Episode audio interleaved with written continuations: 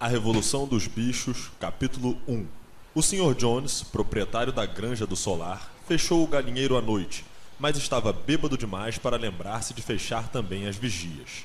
Com o facho de luz da sua lanterna balançando de um lado para o outro, atravessou cambaleante o pátio, tirou as botas na porta dos fundos, tomou um último copo de cerveja do barril que havia na copa e foi para a cama, onde sua mulher já ressonava. Tão logo apagou-se a luz do quarto, houve um grande alvoroço em todos os galpões da granja.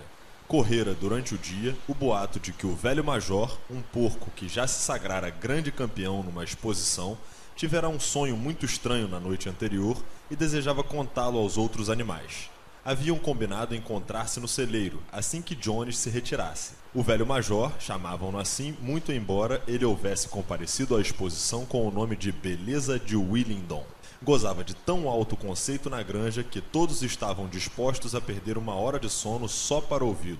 Ao fundo do grande celeiro, sobre uma espécie de estrado, estava o major refestelado em sua cama de palha, sob um lampião que pendia de uma viga. Com 12 anos de idade, já bastante corpulento, era ainda um porco de porte majestoso com um ar sábio e benevolente, a despeito de suas presas que jamais foram cortadas. Os outros animais chegavam e punham-se a cômodo, cada um a seu modo. Os primeiros foram os três cachorros, Ferrabras, Lulu e Catavento. Depois os porcos, que se sentaram sobre a palha, em frente ao estrado. As galinhas empoleiraram-se nas janelas, as pombas voaram para os caibros do telhado, as ovelhas e as vacas deitaram-se atrás dos porcos e ali ficaram a ruminar. Os dois cavalos de tração, Sansão e Quitéria, chegaram juntos, andando lentamente e pousando no chão os enormes cascos peludos, com grande cuidado para não machucar qualquer animalzinho que porventura estivesse oculto na palha.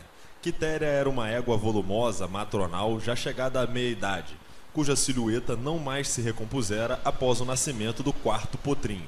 Sansão era um bicho enorme, de quase 1,90m de altura, forte como dois cavalos. A mancha branca do focinho dava-lhe um certo ar de estupidez, e realmente não tinha lá uma inteligência de primeira ordem embora fosse grandemente respeitado pela retidão de caráter e pela tremenda capacidade de trabalho. Depois dos cavalos chegaram Maricota, a cabra branca e Benjamin, o burro. Benjamin era o animal mais idoso da fazenda e o mais moderado. Raras vezes falava e, normalmente, quando o fazia, era para emitir uma observação cínica, para dizer, por exemplo, que Deus lhe dera uma cauda para espantar as moscas e que, no entanto, seria mais do seu agrado não ter nem a cauda nem as moscas. Era o único dos animais que nunca ria. Quando lhe perguntavam por quê, respondia não ver motivo para riso. Não obstante, sem que o admitisse abertamente, tinha certa afeição por Sansão. Normalmente passavam os domingos juntos no pequeno poltreiro existente atrás do pomar, pastando lado a lado em silêncio.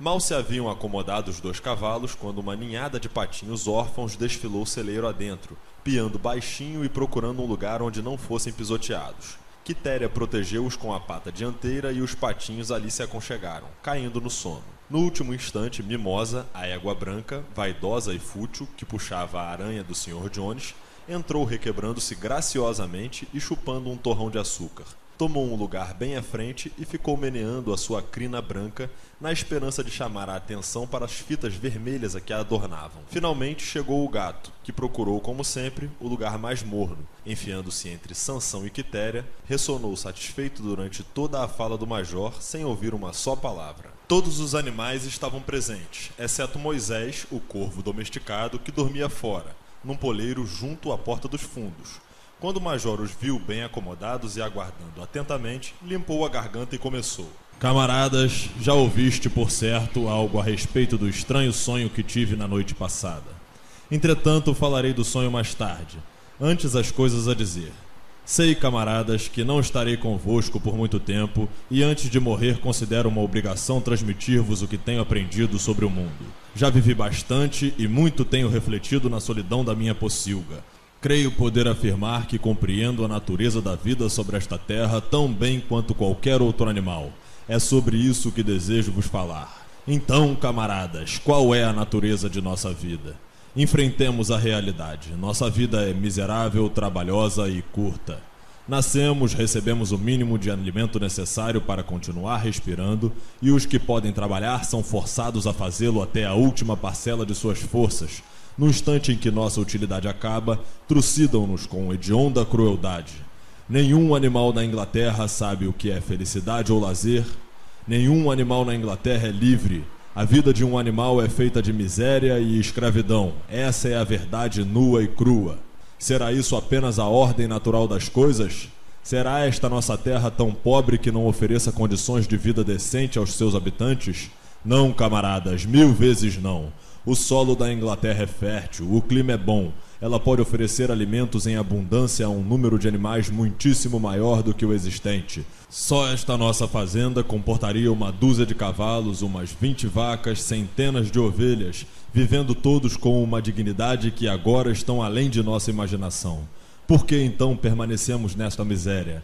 Porque quase todo o produto do nosso esforço nos é roubado pelos seres humanos. Eis aí, camaradas, a resposta a todos os nossos problemas. Resume-se em uma só palavra: homem. O homem é o nosso verdadeiro e único inimigo. Retire-se da cena o homem e a causa principal da fome e da sobrecarga de trabalho desaparecerá para sempre. O homem é a única criatura que consome sem produzir não dá leite, não põe ovos, é fraco demais para puxar o arado, não corre o suficiente para alcançar uma lebre. Mesmo assim, é o senhor de todos os animais. Põe-nos a trabalhar, dá-nos de volta ao mínimo para evitar a inanição e fica com o restante. Nosso trabalho amanhã o solo, nosso estrume fertiliza e, no entanto, nenhum de nós possui mais do que a própria pele. As vacas que aqui vejo à minha frente, quantos litros de leite terão produzido este ano? E o que aconteceu a esse leite? Que deveria estar alimentando robustos bezerrinhos. Desceu pela garganta dos nossos inimigos. E as galinhas, quantos ovos puseram este ano? E quantos se transformaram em pintinhos? Os restantes foram para o mercado fazer dinheiro para Jones e seus homens. E você, Quitéria, diga-me onde estão os seus quatro potrinhos que deveriam ser o apoio e o prazer da sua velhice. Foram vendidos com a idade de um ano Nunca você tornará a vê-los. Como paga pelos seus quatro partos e por todo o seu trabalho no campo, você recebeu o que, além de ração e baia? Mesmo miserável como é, nossa vida não chega ao fim de modo natural. Não me queixo por mim, que tive até muita sorte. Estou com 12 anos e sou pai de mais de 400 porcos. Isso é a vida normal de um varão. Mas, no fim, nenhum animal escapa ao cutelo. Vós, jovens, leitões, estáis sentado à minha frente, não escapareis de guinchar no cepo dentro de um ano. Todos carregaremos a esse horror: as vacas, os porcos, as galinhas, as ovelhas, todos. Nem mesmo os cavalos e os cachorros escapam a esse destino. Você, Sansão, no dia em que seus músculos fortes perderem a rigidez, Jones o mandará para o carniceiro e você será degolado e servido para os cães de caça. Quanto aos cachorros, depois de velhos, desdentados, Jones amarra-lhes numa pedra ao pescoço e joga-os na primeira lagoa. Não está, pois, claro como água, camaradas, que todos os males da nossa existência têm origem na tirania dos seres humanos? Basta que nos livremos do homem para que o produto de nosso trabalho seja somente nosso. Praticamente, da noite para o dia, poderíamos nos tornar ricos e livres. Que fazer? Trabalhar dia e noite de corpo e alma para a derrubada do gênero humano. Esta é a mensagem que eu vos trago, camaradas. Revolução! Não sei quando sairá esta revolução. Pode ser daqui a uma semana, daqui a um século, mas uma coisa eu sei: tão certo quanto o ter e o palha sob meus pés, mais cedo ou mais tarde justiça será feita. Fixai, camaradas, isto para o resto de vossas curtas vidas e, sobretudo, transmite esta mensagem aos que virão depois de vós para que as futuras gerações prossigam na luta até a vitória. E lembrai-vos, camaradas, jamais deixai fraquejar vossa decisão. Nenhum argumento poderá deter-vos. Fechai os ouvidos quando vos disserem que o homem e os animais têm interesses comuns, que a prosperidade de um é a prosperidade do outro. É tudo mentira. O homem não busca interesses que não os dele próprio. Que haja entre nós uma perfeita unidade, uma perfeita camaradagem na luta. Todos os homens são inimigos, todos os animais são camaradas. Nesse momento houve uma tremenda confusão. Enquanto o major falava, quatro ratos haviam emergido de seus buracos e estavam sentados nas patinhas de trás a ouvi-lo. De repente, os cachorros lhe deram pela presença, e somente devido à rapidez com que sumiram nos buracos foi que os ratos conseguiram escapar com vida. O major levantou a pata pedindo silêncio. Camaradas, disse ele, eis aí um ponto que precisa ser esclarecido. As criaturas selvagens, tais como os ratos e os coelhos, serão nossos amigos ou nossos inimigos? Coloquemos o assunto em votação. Apresento à Assembleia a seguinte questão: Os ratos são camaradas? A votação foi realizada imediatamente e concluiu-se por esmagadora maioria que os ratos eram camaradas. Houve apenas quatro votos contra, dos três cachorros e do gato, que depois se descobriu votara pelos dois lados. O major prosseguiu. Pouco mais tenho a dizer. Repito apenas: lembrai-vos sempre do vosso dever de inimizade para com o homem e todos os seus desígnios. Qualquer coisa que ande sobre duas pernas é inimigo. Qualquer coisa que ande sobre quatro pernas ou tenha asas é amigo. Lembrai-vos também de que na luta contra o homem não devemos assemelhar-nos a ele. Mesmo quando o tenhais derrotado, evitai seus vícios. Animal nenhum deve morar nem dormir em camas, nem usar roupas, nem beber álcool, nem fumar nem tocar em dinheiro, nem fazer comércio. Todos os hábitos do homem são maus, e principalmente jamais um animal deverá tiranizar outros animais. Todos os animais são iguais. E agora, camaradas, vou contar-vos o sonho que tive a noite passada. Não sei como explicá-lo. Foi um sonho sobre como será o mundo quando o homem desaparecer. Mas lembrou-me algo que há muito eu esquecera. Há anos, quando eu ainda era um leitãozinho, minha mãe e as outras porcas costumavam cantar uma antiga canção da qual só conheciam a melodia e as três primeiras palavras. Na minha infância aprendi a melodia, depois a esqueci. A noite passada, entretanto, ela me voltou à memória. O mais interessante é que me lembrei também dos versos, os quais, tenho certeza, foram cantados pelos animais de antanho e depois esquecidos durante várias gerações. Vou cantar essa canção, camaradas. Estou velho e minha voz é rouca, mas quando vos houver ensinado a melodia, poderei cantá-la melhor do que eu. Chama-se Bichos da Inglaterra. O velho major limpou a garganta e começou a cantar. De fato, a voz era rufenha, mas ele cantava razoavelmente e a melodia era bem movimentada, algo entre Clementine e La Cucaracha. Os versos diziam o seguinte: Bichos ingleses e irlandeses, bichos de todas as partes, eis a mensagem de esperança no futuro que virá. Cedo ou tarde virá o dia, cairá a tirania e os campos todos da Inglaterra só aos bichos caberão. Não mais argolas em novas ventas, dorsos livres dos arreios, freios e esporas descartados, chicotadas abolidas. Muito mais ricos do que sonhamos, possuiremos daí por diante o trigo, o feno e a cevada, pasto, aveia e feijão.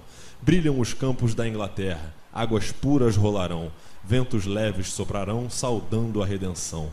Lutemos todos por esse dia, mesmo que nos custe a vida. Cavalos, vacas, perus e gansos, liberdade conquistemos. Bichos ingleses, irlandeses, bichos de todas as partes, no futuro que virá.